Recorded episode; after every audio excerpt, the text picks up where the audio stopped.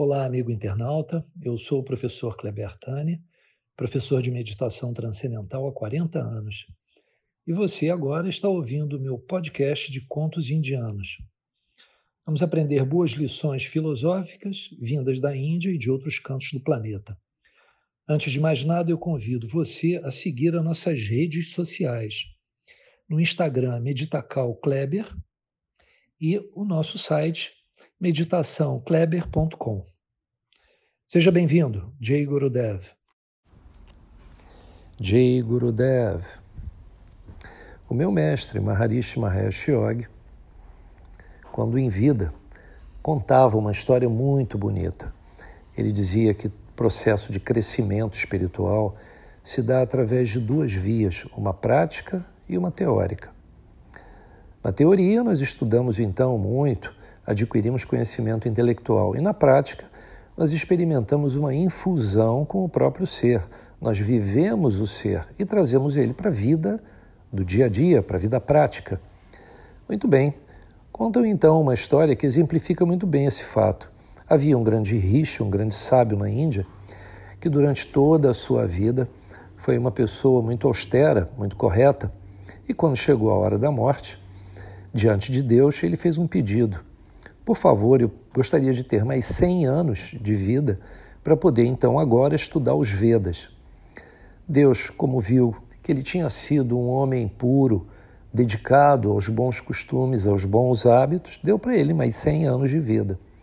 Ao término desses 100 anos, Deus retornou e disse: Pronto, agora está na hora.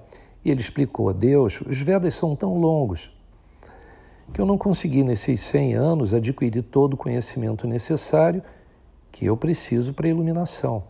Por favor, me dê mais 100 anos. Deus, compadecido pelo pedido desse homem tão puro, lhe concedeu mais 100 anos. 100 anos depois, Deus retornou e ele então provou para Deus que não tinha sido suficiente 200 anos para que todas essas escrituras sagradas pudessem ser estudadas e decodificadas. Enfim, esse processo aconteceu durante muito tempo, até que mil anos se passaram. Depois de mil anos, então Deus disse para ele: Você sempre foi um homem bom, tem sido um homem puro, porém você tem se enganado, achando que a teoria é mais importante do que a prática.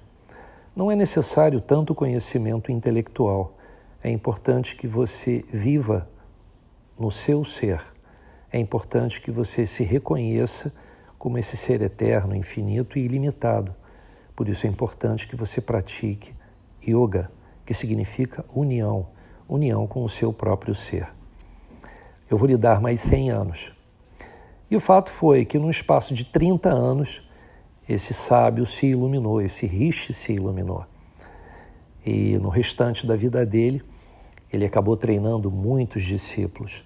Deus, quando voltou, então concluiu que ele tinha atingido a sua meta e não só isso, tinha iluminado, tinha auxiliado muitas pessoas à sua volta. Dessa forma, ele sobe aos céus, né, no estado de nirvana, iluminado, não só experimentando autorrealização, como, como também levando esse estado de plenitude para muitas pessoas no planeta. Serve essa história para nós entendermos que não adianta só o estudo. Nós temos que nos dedicar a períodos de silêncio todos os dias, na quietude do nosso ser, na fonte dos nossos pensamentos. Nós percebemos, nós descobrimos quem realmente nós somos.